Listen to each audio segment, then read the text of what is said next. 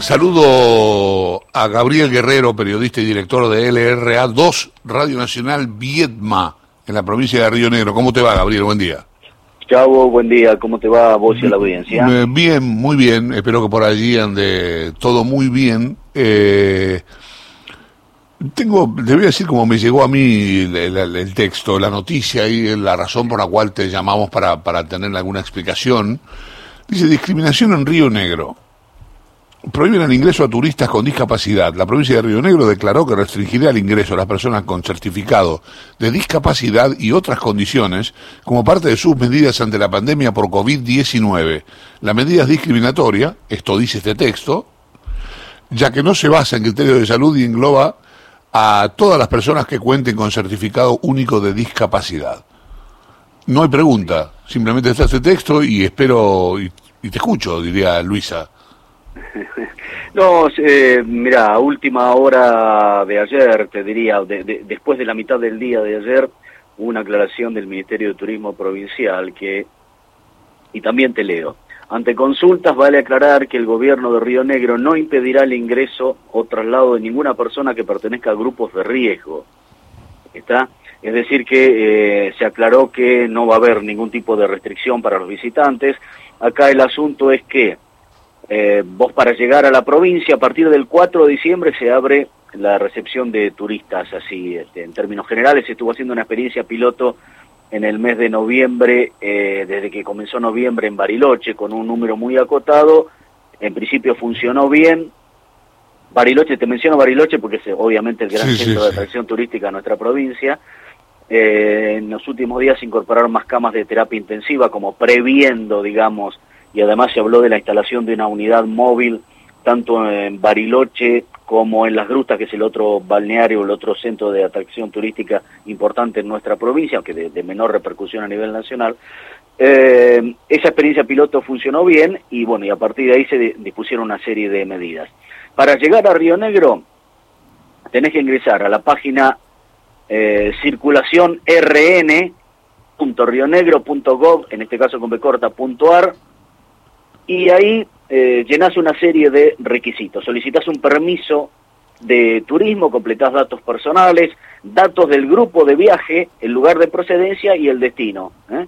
al, al que dónde te vas a alojar en, en la estadía aquí, y una declaración jurada que está disponible en esa aplicación eh, que los integrantes del grupo de viaje no presentan síntomas compatibles con COVID-19. Pero ahí se termina el asunto. Lo que sí es importante en esa declaración jurada, consignar quienes integran los grupos de riesgo para poder hacer eventualmente sobre ellos algún seguimiento particular. Está bien. En principio, realmente nosotros también dimos esa información ayer por la mañana. Se hablaba de que los integrantes de los grupos de riesgo, en general, no iban a poder este, llegar si no estaban inmunizados. Como obviamente este, nadie hasta por lo menos mediados de enero, buenamente, según se informó ayer, va a estar vacunado en el país de, de, de ningún segmento, eh, se levantó esa restricción o se modificó o se explicó o se aclaró y entonces queda claro que este, no hay ninguna restricción para los visitantes a partir del 4 de diciembre completando estos eh, formularios, estos trámites que se hacen por vía digital, chavo. Perfecto, eh, muy buena aclaración entonces. Eh, Gabriel, mucha- ¿cómo está Río Negro? ¿Cómo está, cómo está Viedma? Viedma está muy bien, es muy lindo, es un lugar muy lindo, yo resido aquí desde hace ocho años, soy bahiense de origen. Eh, tenemos una mañana bonita, 21 grados, una décima el último dato, cielo despejado, un poquito de viento, pero no es esa idea del viento furibundo No de es la Patagonia si no hay viento, señor. No es Patagonia si no hay viento, se lo hizo un trelehuense. Por favor.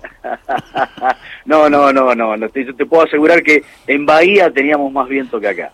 Eh, yo me vine con esa misma prevención y por suerte Viedma, la comarca Viedma Patagones, Sí. lo desmintió. Tenemos casi- una, de- no sé si te puedo robar un 30 O segundos sea, más. puede ser lo que quiera, sí.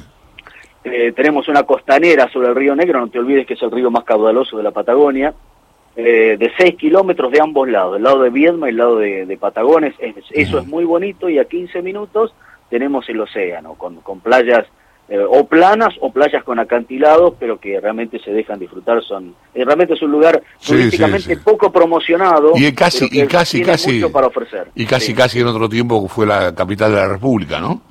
Y bueno, y ese es el origen de la radio con la que estás hablando. Eh, Nacional Viedma se inició su, su primera emisión el 19 de diciembre del 86.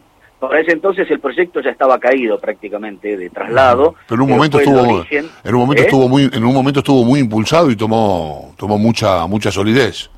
Sí, sí, e incluso acá se construyeron barrios, chavo, para pensando a la gente que iba a venir como una especie de, de obrador gigante de la gente que iba a venir a trabajar acá para la construcción de todo el, el, arsenal de edificios públicos para la eh, burocracia estatal eh, y se hicieron barrios que se construyeron que datan de esa época.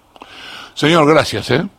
No, a ustedes es un gusto la charla, chavo. Un abrazo grande. Ahí estaremos ya, ya, ya charlaremos. ¿eh? Bueno, bueno, gracias por la aclaración de todo esto que, te habíamos preguntado. Gracias, Gabriel. Muy bien. Gabriel, Gabriel Guerrero es periodista, es director de LRA2 Radio Nacional Vietma.